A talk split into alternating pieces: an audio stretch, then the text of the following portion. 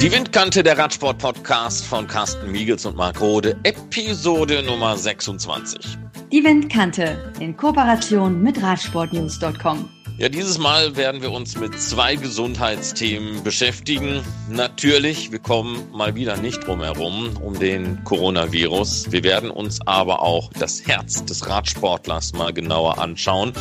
Wir haben uns unterhalten mit den Machern des Teams Lotto Kernhaus und wir blicken voraus auf eine Episode der Windkante, die wir dann in der nächsten bzw. übernächsten Woche einfach mal bringen werden. Machen euch schon mal ein bisschen neugierig darauf. Carsten, jetzt müssen wir aber erst einmal über den Coronavirus reden. Viele Rennabsagen, so schnell kommt man gar nicht hinterher und wir als Podcast können sowieso die Liste gar nicht aufmachen, weil täglich kommen wieder neue Radrennen mit dazu, die nicht stattfinden werden. Was machen wir jetzt damit? Gutes Thema. Was machen wir damit? Es ist ganz, ganz bitter, dass äh, zunächst einmal bis Ende März auch in Frankreich seit gestern diese ganzen Radrennen abgesagt worden sind. Ich habe keine Ahnung, wie es dann weitergehen wird. Und es betrifft ja nicht nur uns, was die Windkante betrifft, Marc. Das betrifft natürlich auch die Live-Übertragungen von Eurosport zum Beispiel. Das heißt, die Radsportfans zu Hause, die können aus der Konserve leben, aber neue Rennen wie Mailand San Remo, Strade Bianche, das eben auch äh, im März ausgetragen werden sollte, all das ist gecancelt und ich will noch gar nicht daran denken, was dann vielleicht irgendwann im Mai, im, im Juli passiert mit den Grand Tours, mit den großen Landesrundfahrten. Lassen wir das noch außen vor. Aber das, was aktuell passiert, ich denke, das ist schon schlimm genug. Es wurden ja zwischenzeitlich auch zwei Radprofis äh, positiv getestet. Der letzte und damit auch sicherlich der bekannteste, das ist der äh, Kolumbianer Fernando Gaviria, der ja auch bei der Rundfahrt in den Vereinigten Arabischen Emiraten unterwegs war. Ja, und jetzt äh, hoffen wir mal, dass das in Sachen Sport, und wir reden jetzt nicht nur vom Radsport, sondern von allen Sportarten, von allen äh, möglichen Disziplinen, bald wieder positiv weitergeht, gut weitergeht, so wie für die Menschen auf der gesamten Erdkugel auch. Ja, wir blicken mal zum Team de König Quickstep. Äh, Patrick Lefebvre hat ja gesagt, er gehe davon aus, dass das Problem innerhalb der Mannschaften wesentlich größer ist, als das jetzt nach außen kommuniziert wird. Dass es einige Mannschaften gibt, die vielleicht sogar ganz froh sind, dass die Rennen abgesagt worden sind, weil sie vielleicht gar nicht das Personal hätten, diese Rennen zu bestücken.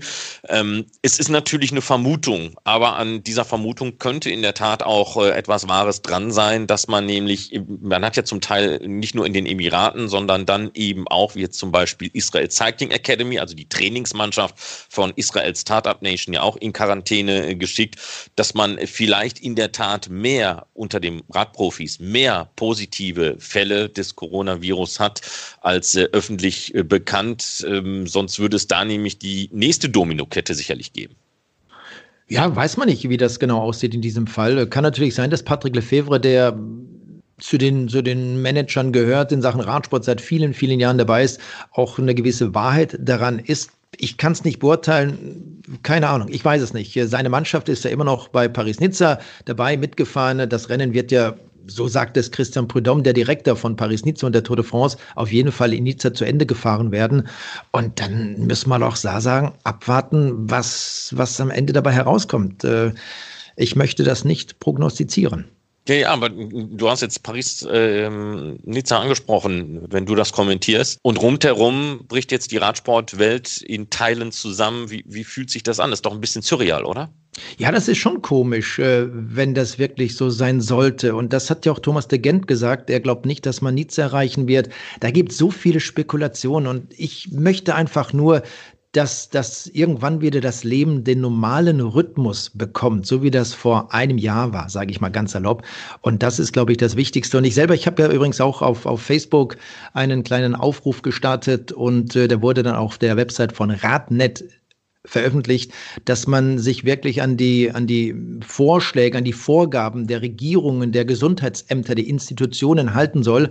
Und das ist, glaube ich, das Einzige und Wichtigste, was wir zu jetzigen Zeitpunkt machen können, um einfach mal abzuwarten, dass dieses Virus möglichst schnell wieder dahin zieht, wo es hingehört, irgendwie in die Mülltonne. Und, und dann haben wir vielleicht und hoffentlich auch bald wieder die Ruhe und das Leben, wie wir es uns alle zurückwünschen.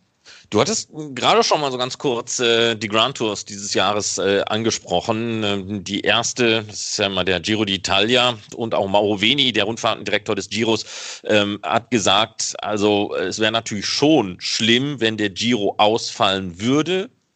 Aber, Klammer auf, er kann sich auch vorstellen, dass der Giro im Jahresverlauf einen neuen Platz im Rennkalender findet. Vor ein paar Wochen hätte ich noch gesagt, wie will er das denn machen? Wir haben ja sowieso schon noch das Problem, dass äh, alles enger durch die Olympischen Spiele im Kalender gedrängt ist. Aber ich glaube, Mauro Veni will darauf hinaus, lasst uns jetzt, was den Rennkalender anbelangt, den Reset-Knopf drücken und nicht mal darüber nachdenken, ja, der Giro muss im Mai stattfinden, weil die Tour muss ja unbedingt Juni, Juli gefahren werden, weil wir ja dann eben auch, und das wäre die dritte Säule, die Spanien-Rundfahrt, immer im August, September haben, sondern dass man einfach sagt, dann schieben wir die ganzen Dinge eben anders in dem Kalender und müssen entsprechend diese anderen Rennen in der World Tour, aber auch die kleineren Rennen, die drumherum sind, entsprechend anpassen. Und was ja mit Olympia ist, das weiß ja auch noch keiner. Vielleicht finden die ja gar nicht statt.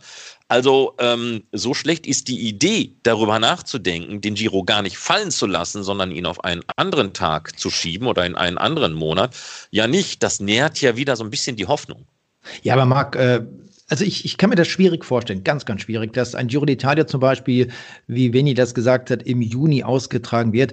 Die italienische Regierung hat bis zum 3. April alle Veranstaltungen, fast alle Veranstaltungen erst einmal abgesagt. Und Christian Prudhomme, auch er hat gesagt, wir werden nach Paris-Nizza über das weitere Vorgehen in Bezug auf die Klassiker, Paris-Roubaix zum Beispiel im April oder auch die Tour de France sprechen.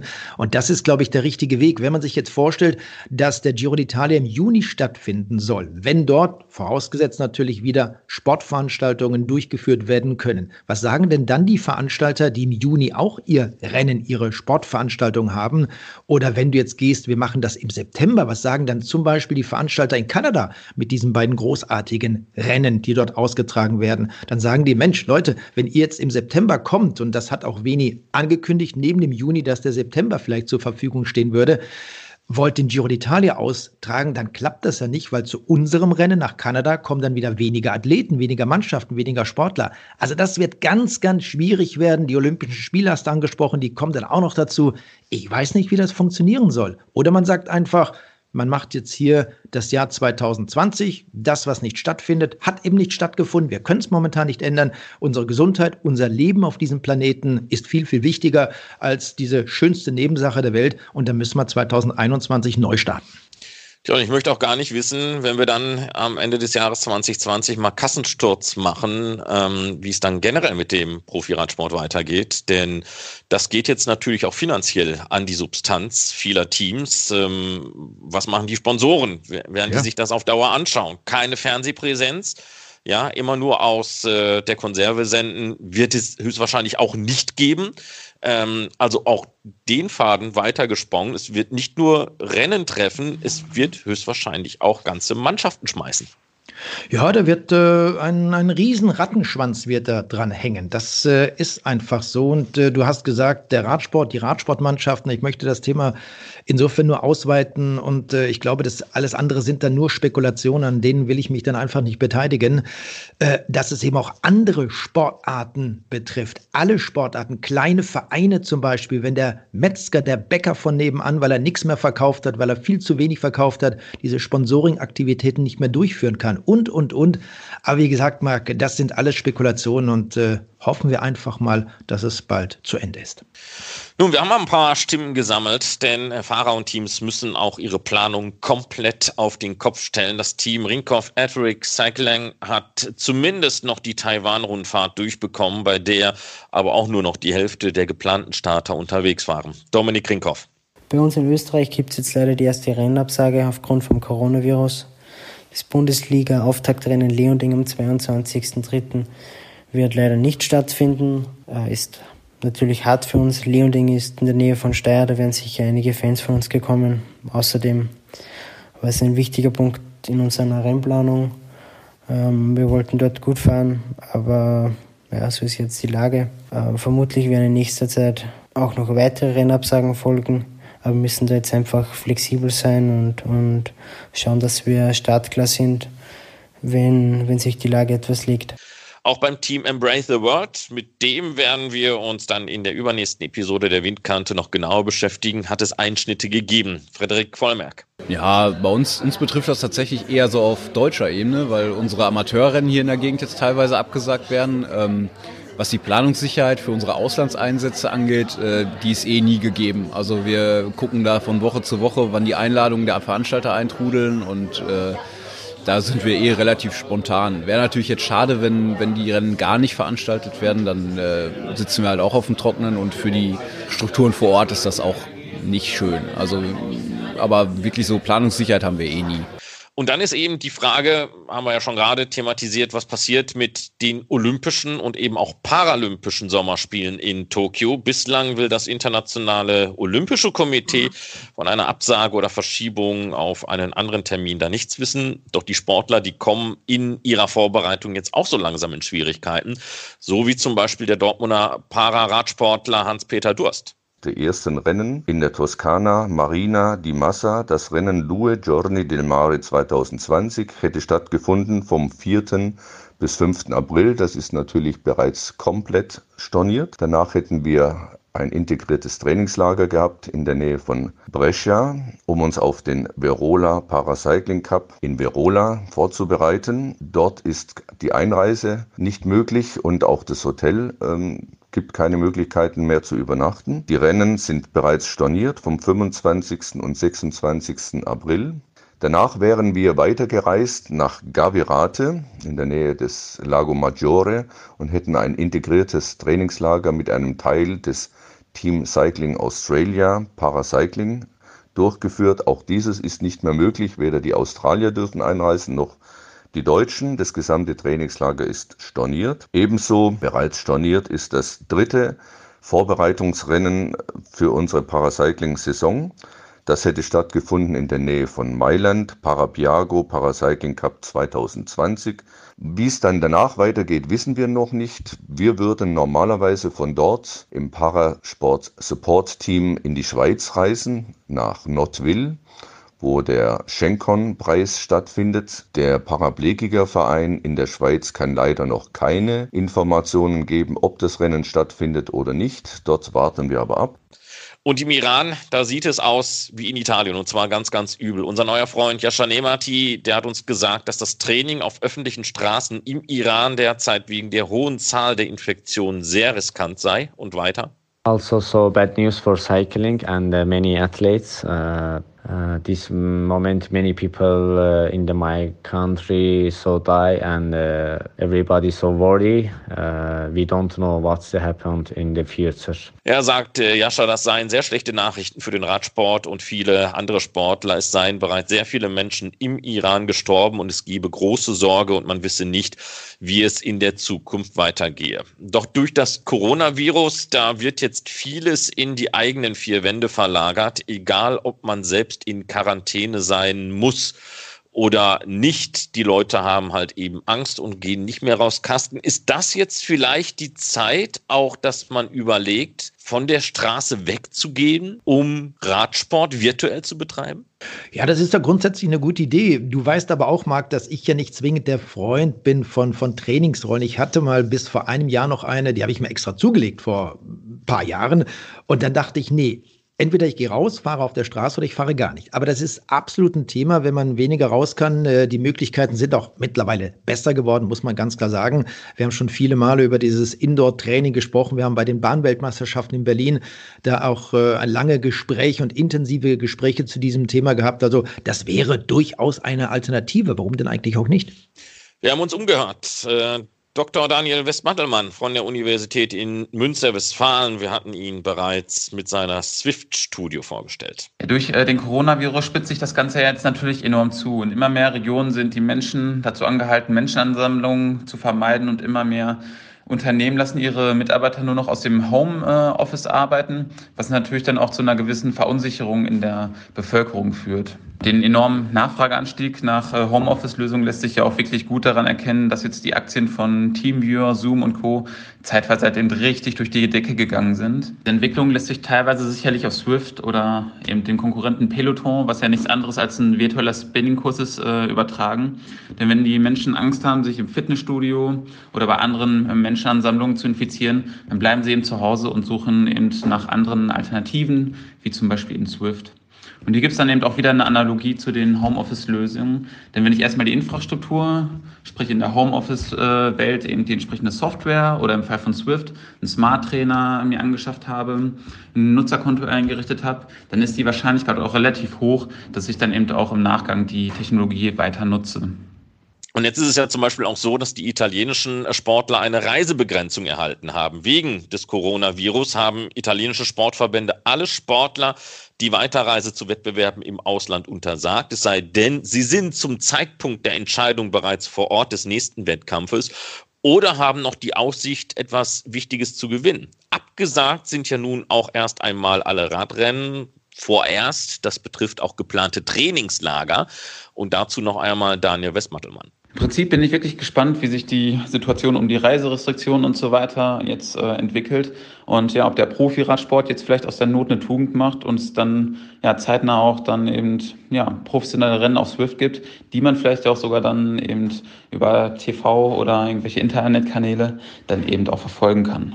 Ja, und dann kommt eben jetzt die große Kardinalfrage. Kommt die Zukunft des neuen professionellen Radsports nun doch schneller durch Covid-19? Also werden wir das, was Mauro Veni schon einmal in den Raum stellte, zum Beispiel einen Giro-Prolog virtuell austragen zu lassen, nun schneller realisiert? Erleben wir Rennen, die verlegt werden von der Straße ins Wohnzimmer? Dazu haben wir Kai Rapp von Swift befragt. Aus zweierlei Gründen wird es nicht zu einer Verlagerung der in Real-Life-Wettkämpfe, der UCI-Wettkämpfe äh, auf die Plattform Swift geben. Der erste Grund ist ein technologischer Grund. Ähm, wir sind gerade am Beginn einer Entwicklung für E-Sports oder E-Cycling, Virtual Cycling, wo es eigene Regeln geben wird. Ähm, und auch da ist nochmal zu unterscheiden, Wettkämpfe, die in einem Raum oder einer Halle stattfinden, wo Fahrer gegeneinander antreten auf kalibrierten Geräten, wo das tagesaktuelle Gewicht abgenommen wird äh, und dann können wir tatsächlich sicherstellen, dass ein regulärer Wettkampf äh, stattfindet. Äh, aber online gibt es einfach noch viel zu viele Faktoren, die sozusagen die Leistung der Fahrer, der teilnehmenden Fahrer ähm, manipulieren können. Und insofern reden wir auch immer noch über, über Gaming, äh, was die Online-Wettkämpfe angeht. Der zweite Grund, äh, der für uns fast wichtiger ist aus, aus Swift-Sicht, dass wir uns äh, in dieser wirklich kritischen Situation für die ganze Menschheit äh, das allerletzte, was wir uns vorwerfen lassen möchten, dass wir opportunistisch agiert hätten. Das heißt, dass wir versucht hätten, Profit aus der Krise zu ziehen. Äh, und wenn es auch nur werblicher Profit wäre, das ist das allerletzte, was wir möchten. Und insofern werden wir die Plattform immer nur zur Verfügung stellen, wie jetzt zum Beispiel das Mitchelson Scott gemacht hat mit dem Gravis Series also für äh, Aktionen, die eventuell die Sponsoren der Teams als auch die Fahrer selber irgendwie bei Laune halten. Und dafür kann es gut sein, aber für nicht mehr. Ja, und dann, äh, Carsten, hat ja jetzt auch das Team Mitchell Scott reagiert. Man hat eben diese ganzen ausgefallenen Rennen, Strade Bianchi und so weiter, versucht äh, zu simulieren. Eben über Swift mit einer Serie Bike Exchange Where the World Ride Series hat man da äh, in Gang gebracht und da hatte es dann in der ersten Märzwoche auch das erste Gravel Rennen äh, gegeben. Da waren unter anderem Weltmeisterin Annemiek van Fleuten mit dabei, Simon Yates, Daryl Impey und da hat es auch so verschiedene Thematiken gegeben. Wir fahren untereinander, wir fahren mit Fans, Fans fahren mit uns, wir können uns austauschen über soziale Medien. Das wird natürlich die richtigen Rennen nicht ersetzen. Aber die Idee als solche, die finde ich stark. Ja, die Idee, äh, also ich kann mich doch gerne des Besseren belehren lassen. Die Idee finde ich wirklich sehr, sehr gut und ich könnte mir mittlerweile auch ansatzweise vorstellen, dass ich sowas selber mal äh, umsetzen würde, dass ich mich dann irgendwo auf der Strecke, welchem Kurs immer, Gravel hast angesprochen, ich komme ja aus dem Gelände, aus dem Crosssport, wäre vielleicht was. Also ich, ich lasse mir das nochmal durch den Kopf gehen und äh, ja, vielleicht treffen wir uns dann mal gemeinsam auf dem Rad Marc, oder? Du irgendwo bei dir zu Hause und ich bei mir im Keller. So können wir das machen. da, da, uns aber dieses Thema Covid-19 vorerst auch nicht loslassen wird, werden wir uns äh, mit diesem Thema von Mitchelton Scott auch in einer der nächsten Ausgaben der Windkante noch beschäftigen.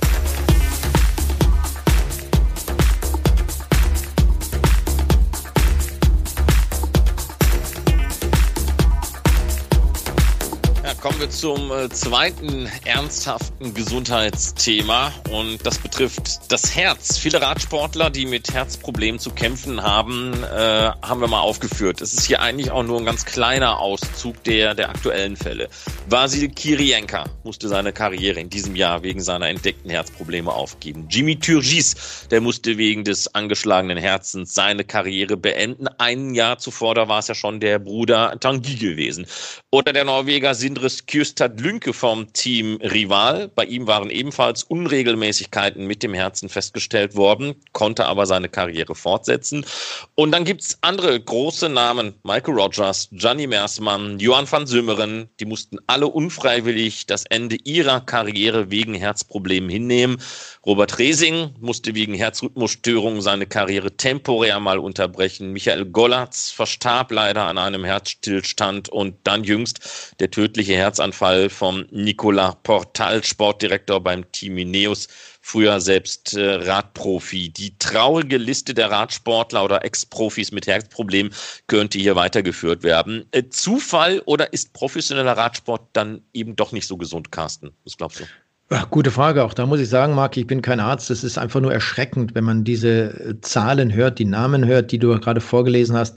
Und da würde man eben noch weiter zurückblicken können in die Geschichte des Sports, des Radsports. Es, es ist ganz, ganz schlimm, auch gerade was mit Nicolas Portal passiert ist in seiner Heimat in Andorra. Äh, schrecklich. Aber ob es da eine direkte Verbindung gibt, äh, ich glaube, wir lassen mal die Mediziner sprechen.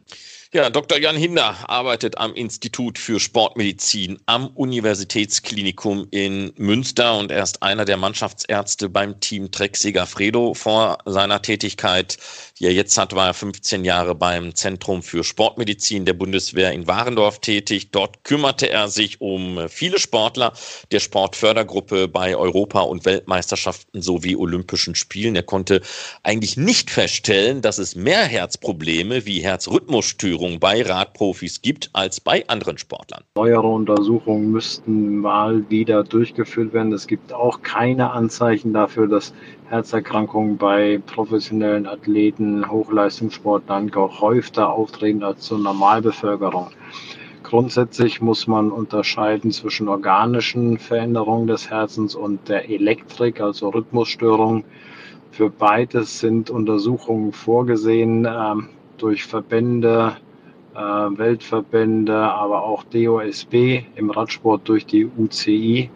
Die UCI hat Regeln aufgestellt, denen nach die Teams ihre Fahrer jährlich durchchecken müssen. Dabei geht es vor allem um kardiologische Abnormalitäten. Experten raten, dass die Fahrer sich von externen Ärzten beraten lassen sollen, um dann sozusagen ihre Karriere fortsetzen zu können oder eben auch nicht. Das äh, soll jetzt nicht unbedingt der Teamarzt entscheiden. Eine Regel dafür gibt es allerdings nicht. Aber es müssen abwechselnd jedes Jahr entweder Echokardiographie oder Belastungs-EKG oder beides zusammen durchgeführt werden. Die meisten Teams machen beides. Eine der Untersuchungen untersucht also die Echokardiographie eher die Organik des Herzens mit äh, Veränderung der Herzklappen, der Muskulatur des Herzens und der Pumpleistung. Das Belastungs-EKG überprüft die, äh, den Rhythmus und erkennt Rhythmusstörungen. Es gibt natürlich weiterführende Untersuchungen, die noch gemacht werden können, die auch gemacht werden, falls bei diesen Untersuchungen irgendwelche Auffälligkeiten entstehen, wie zum Beispiel äh, Cardio-MRT, Herz-MRT oder andere bildgebende Verfahren, was nicht ungewöhnlich ist. Tja, das eine sind die aktuellen Radprofis, die auch noch im Wettbewerb stehen. Anders sieht das dann aber eben bei Ex-Radprofis aus, die ihre Karriere beendet haben. Noch einmal Dr. Jan Hinder. Je weiter man wegkommt von der Leistungsfähigkeit eines professionellen Athleten, desto geringer wird die Anzahl der Untersuchungen, die querschnittlich durchgeführt wird bei Athleten. Da ist sicherlich noch äh, Handlungs- und Nachholbedarf. Ähm, aber grundsätzlich ähm, wird aus medizinischer, sportmedizinischer Sicht schon dagegen gearbeitet, dass solche tragischen Fälle passieren. Ähm, hundertprozentige Sicherheit gibt es in der Medizin nicht, aber mit diesen Untersuchungen erhöht man die Wahrscheinlichkeit, Auffälligkeiten zu entdecken, die dann manchmal dazu führen, dass man sagen muss, gut, die äh, man muss irgendwas machen in Richtung Therapie oder teilweise in seltenen Fällen kommt es vor, dass man sagen muss, äh, Leistungssport ist mit den Auffälligkeiten nicht mehr möglich. Carsten, du warst ja selber äh, früher sehr, sehr sportlich unterwegs. Das ist jetzt natürlich nicht mehr bei dir wie in den jungen Jahren, dass du da, wer weiß, wie viele Kilometer oh, runter bin älter geworden, ja. So, so, ganz einfach ist es dann eben auch nicht von jetzt auf gleich aufzuhören. Das ist ja eben auch sehr gefährlich. Ja, ich äh, habe dann äh, immer noch ein bisschen Sport gemacht und ich glaube, das machen auch eigentlich so gut wie alle. Ich hatte letztens auch Kontakt wieder mit Miriam Welte zum Beispiel, die auch letztes Jahr im September relativ abrupt ihre Laufbahn dann beendet hat. Und sie ist auch noch immer unterwegs, macht nicht mehr ganz so viel, aber sie sagt auch ein bisschen äh, dosiert das Ganze. Aber wichtig eben auch, gerade wenn man so aktiv war wie Miriam Welte als Olympiasiegerin, Weltmeisterin, dass man dann äh, sukzessive abtrainiert, wie man so schön sagt, dass sich der Körper also auch langsam aber sicher daran gewöhnt, dass man nicht mehr ganz so flott unterwegs ist und man wird ja auch älter, wie gerade schon gesagt. Ne? Du hast über Sportler gesprochen, was mir gerade noch in diesem Zusammenhang eingefallen ist. Wir haben nicht über Yannick Steimle gesprochen. Ne? Mhm. Bei ihm war das ja auch so, bei einem medizinischen Check bei seiner Mannschaft, der König Quickse, wurde dann irgendwann im Januar festgestellt, dass er da wohl Problem hat und musste sich dann auch operieren lassen. Das war eine minimale Operation, ein kleiner Eingriff. Und äh, danach ging es ihm wieder gut. Und jetzt hoffen wir mal, dass das auch in Zukunft bei Yannick Steimle so bleiben wird. Ja, nur leider wird uns dieses Thema auch weiter beschäftigen in der Zukunft, denn äh, so oder so, auch wenn wir gerade von Dr. Jan Hinder gehört haben, dass es eben nicht zwangsweise mehr Radsportler als andere Sportler betrifft, aber auch da bleibt es äh, dabei, dieses Thema wird uns für immer und immer begleiten.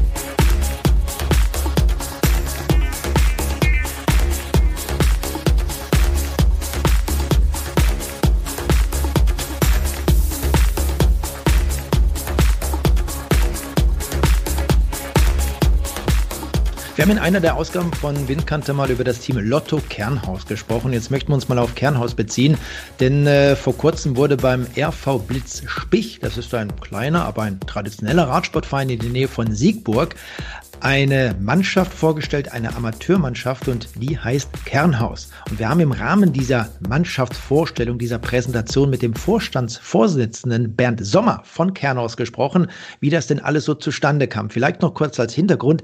Kernhaus AG, das ist ein deutscher, inhabergeführter Massivhausanbieter mit Sitz in Rheinland-Pfalz, dort ganz genau in Ransbach-Baumbach. Das liegt äh, an der A3, gar nicht so weit von Koblenz entfernt. Und das ist ein Unternehmen, das an 23 deutschen Standorten vertreten ist und über 300 Mitarbeiter hat. Also ein Wahnsinnsunternehmen.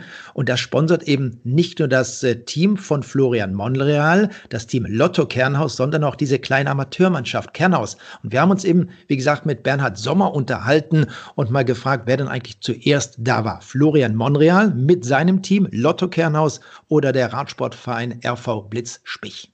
Also zu Anfang kam Team Lotto Kernhaus. Äh, Florian Monreal hat irgendwann angerufen und hat gesagt, hey, äh, mein Team hat gerade eine Schieflage, in dem ich fahre und ich versuche was Neues auf die Beine zu stellen und wir suchen Unterstützer.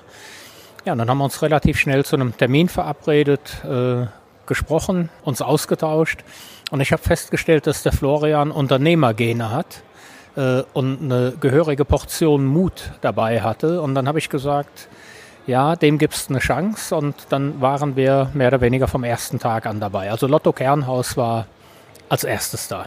Jetzt hat man als Sponsor natürlich auch ein bestimmtes Interesse. Man möchte vielleicht die Firmen, die man äh, selber äh, hat, äh, in den Vordergrund stellen, versuchen, dass sie bekannter wird. Jetzt haben wir Kernhaus, ähm, ein Unternehmen, das sich im Bereich Massivhausproduktion etabliert hat seit vielen, vielen Jahren. Wo liegt denn euer Ziel in diesem Bereich mit der Mannschaft von Florian Monreal, mit dem Team Lotto Kernhaus?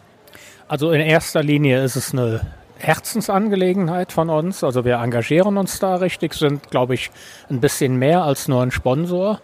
Äh, auf der anderen Seite ist es natürlich auch klar, die werbliche Maßnahme, um weiteren Bekanntheitsgrad zu kriegen, eine höhere Marktdurchdringung, weil auch die Teams beide, also Lotto Kernhaus als auch Kernhaus, beide sehr stark in den Medien vertreten sind. Und da gibt es auch wunderschöne Beispiele. Wenn wir alleine sehen, Lotto Kernhaus im letzten Jahr bei der Deutschlandtour, da ist der Joshua Huppertz rund 20 Minuten vorne gefahren. Äh, das war medial ein, also wirklich ein genialer Auftritt. Das war total super. Und das sind so Highlights, so Momente, wo ich dann sage, ja, da kommt auch viel aus der Partnerschaft mit Lotto Kernhaus zurück. Wenn man jetzt diese Bilder betrachtet, die öffentlich-rechtlichen zum Beispiel haben ja letztes Jahr die Deutschlandtour auch übertragen, auch Eurosport war mit dabei und sieht dann einen Rennfahrer mit dem eigenen Trikot, mit der eigenen Hose äh, dort vorne, wie Joshua letztes Jahr an der Spitze lange Zeit unterwegs sein. Was, was hat man dann für Gefühle, Gefühle? Bekommt man auch zwischendurch mal eine Nachricht, WhatsApp oder was auch immer und schreibt, hey, pass mal auf, das, was wir da gerade machen, das ist toll? Ja, also erstmal hat man Gänsehaut. Also als der Yoshi rausfuhr, da haben wir alle Gänsehaut gehabt und teilweise auch äh, die eine oder andere Träne im Auge. Äh, das war irre und da waren wir natürlich total stolz, hatten eigentlich gedacht, der fährt dann nur mal zwei, drei Minuten raus und dann wurden es rund 20 Minuten. Äh, ja, das ist schon ein ganz besonderer Moment und währenddessen kriegte ich garantiert fünf, sechs, sieben äh, WhatsApp-Nachrichten, wo Leute geschrieben haben, ey Benno, äh, der Josh ist gerade im Fernsehen, ZDF, äh, die, das Motorrad mit dem Kameramann fährt neben dem, ihr seid werblich so präsent, unglaublich. Also ja, das sind tolle Momente. Aber das heißt auf der anderen Seite, ihr habt damit euer Ziel erreicht? Äh, ja, damit haben wir ein Ziel für die Saison erreicht. Also da ist ja immer die Zielsetzung maximale ja, Medien. Äh, Bekanntheit oder maximal, maximale Medienbeiträge. Das ist richtig gut, ja, haben wir erreicht.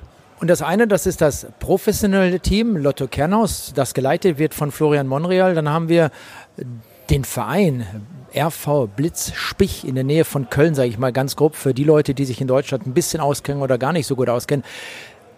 Wieso wird diese Mannschaft der Amateure in diesem Fall natürlich auch von Kernhaus unterstützt?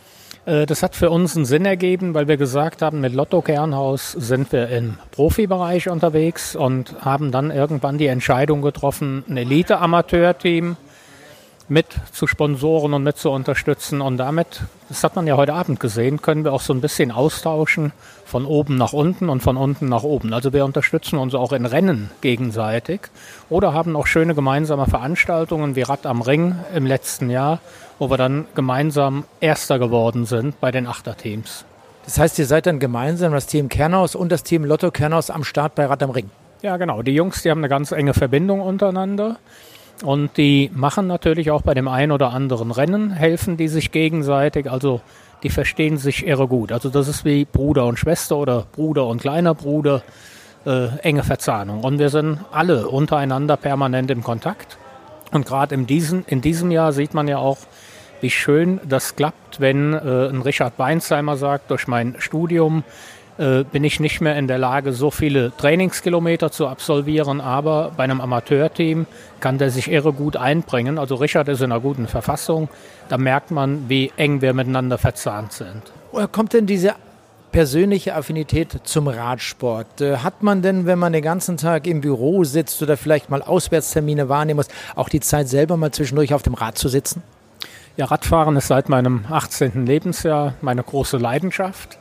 Und äh, ich mache das mittlerweile ja, seit meinem 18. Lebensjahr Jahr für Jahr mit ja, 7, 8, 10.000 Kilometern, so viel wie möglich. Äh, und im Moment ist das äh, für mich neben meiner beruflichen Verpflichtung ein wunderschöner Ausgleich. Also wenn ich so fünf, sechs, sieben Stunden auf dem Fahrrad sitze am Wochenende, dann geht es mir danach gut. Und dann komme ich Montagmorgen mit einem frischen Geist und ja, mit einem einigermaßen fitten Körper ins Büro. Und das, das, spürt man. Dann freut sich quasi auch die Sekretärin, wenn der Chef wieder da ist und vor allem fit ist und äh, ja gesund zurückkommt. Ja, ob die sich freut, weiß ich nicht. Ja, doch. Also ich sag mal, man spürt schon, wenn man ein bisschen relaxter und entspannter ist, weil wir sind die letzten Jahre schon enorm gewachsen mit unserem Unternehmen und da musst du halt eben jeden Tag am Ball bleiben. Also das ist auch eine schöne Parallele zum Hochleistungssport. Also wir betrachten es im Unternehmen auch sportlich. Ich kenne das von anderen Unternehmen, die sich im Radsport äh, als Sponsor zum Beispiel äh, ja einen Namen gemacht haben, kann man ruhig sagen. Nehmen wir mal Hans Grohe als Beispiel. Wenn man sieht, was Hans Grohe, was die Mitarbeiter für eine Identifikation mit dem Radsport haben, dann ist das wirklich schon klasse. Ist es bei Kernhaus ähnlich oder sagt man da, nein, für uns vielleicht doch gar nicht so ganz wichtig? Ja, ich glaube, das kann unterschiedlich sein. Da sind einige Leute, die sich garantiert total damit identifizieren. Dann haben wir natürlich auch viele Leute, die sagen, ja, das ist ein gutes Engagement, das bringt uns auch was in den Medien. Und dann könnte es natürlich auch den einen oder anderen geben, der vielleicht auch sagt, ja, das ist die Sache vom Chef, der ist selber Radsport begeistert und äh, daher kommt das Engagement. Unabhängig von allem, wir machen das sehr professionell, also vom Profisport über die Amateure, über die Vereinsbasis bis hin fürs soziale Engagement. Also wir sind Partner von Cycling for Kids und auch bei der Vortour der Hoffnung sehr aktiv. Äh, das sind beides Organisationen, die uns sehr am Herzen liegen, wo wir viel für Kinder tun, äh, die nicht gerade auf der Sonnenseite des Lebens stehen, Krebserkrankungen haben oder im Hospizbereich äh, ja, angesiedelt sind. Und ja, wenn du, wenn du dich da engagierst, dann hast du danach auch ein irre gutes Gefühl. Also wenn ich fünf Tage oder drei, dreieinhalb, vier Tage mit der Vortour der Hoffnung unterwegs war und wir haben ja jede Menge Geld eingesammelt für den guten Zweck, dann habe ich in der Regel eine Woche lang ein Glücksgefühl. Also das tut gut, weil da auch ganz viele nette Menschen dabei sind, die alle ja den Einsatz bringen für die gleiche Sache und das bringt eine wahnsinnige Verbindung diese Organisation der Vortour, wir haben vorhin schon mal ganz kurz darüber gesprochen, das ist ja auch viel, viel Arbeit und äh, wir sind hier gar nicht so weit von Köln entfernt. Das heißt, man versucht dann auch diese, diese große Stadt, diese, diese Metropole, kann man an dieser Stelle schon sagen, mit einzubeziehen. Ja, wir haben jetzt mit der Vortour der Hoffnung in 2020 äh, 25-jähriges Jubiläum.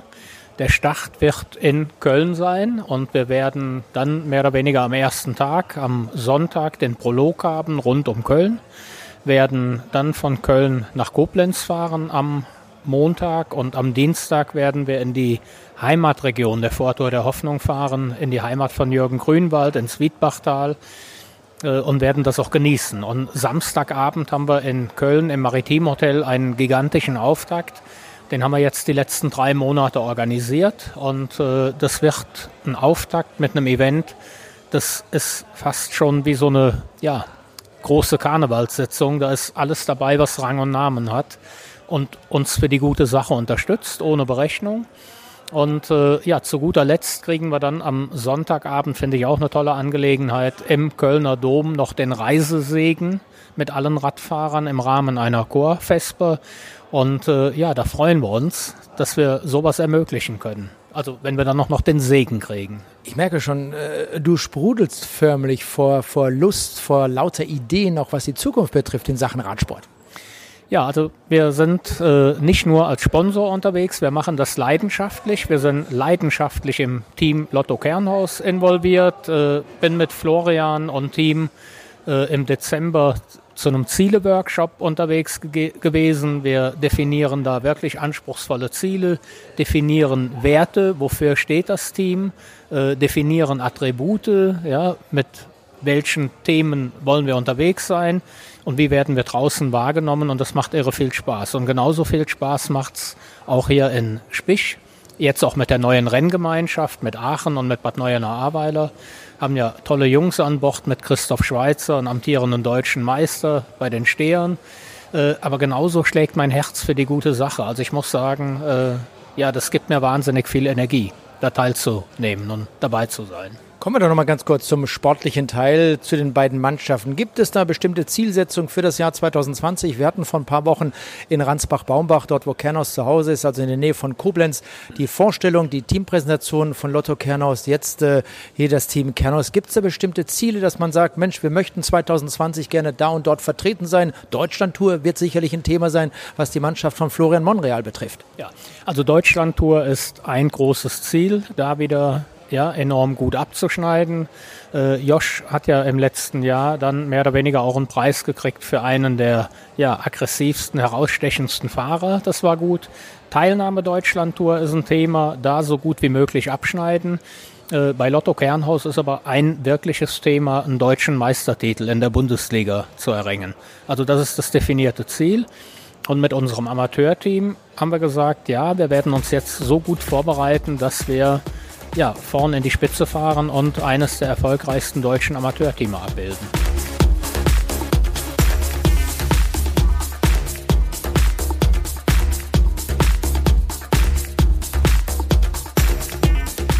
Wir haben in der Windkante bereits damit angefangen, euch auch mal Mannschaften vorzustellen aus dem KT-Bereich, denn äh, gerade auch die Rennen, die sind ja hochinteressant. Wie gesagt, am Anfang äh, des Jahres habe ich auch noch mal die Tour of Taiwan äh, für Eurosport kommentiert. Und ich finde, diese Rennen haben auch etwas sehr, sehr Schönes, denn äh, gerade so in diesem KT-Bereich Ja, die äh, geben sich dann schon mal eher die Kante. Das ist dann weniger taktisch geprägt, dieses Rennen. Wir es zum Beispiel aus der World Tour kennen, wo man schon im Vornherein weiß, na, da und dahin gehen könnte sich das Rennen entwickeln. Äh, du gibst mir recht? Ja, ich gebe dir absolut recht, weil da ist noch richtig Schmackes drin. Das liegt vielleicht auch daran, weil diese jungen Rennfahrer, die 20, 21-Jährigen, auch noch groß rauskommen wollen. Der eine oder andere spekuliert vielleicht damit, mal irgendwann als, als Profi in einer World Tour Mannschaft unterwegs zu sein.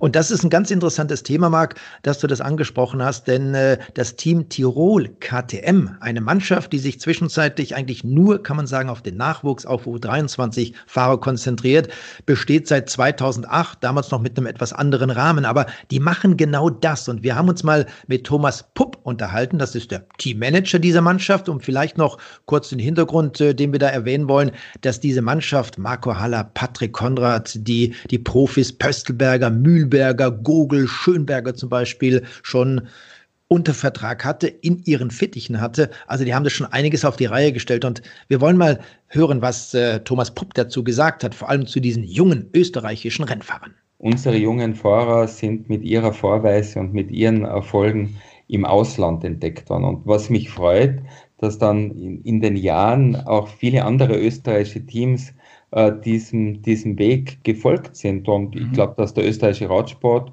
äh, wirklich sich auf einem sehr hohen und sehr guten Niveau präsentiert, immerhin mit sechs äh, Kontinentallizenzen derzeit. Ja, und das gesamte Interview mit Thomas Pupp, das gibt es dann in der nächsten Episode der Windkante. Das wird dann eine extra Ausgabe der Windkante sein.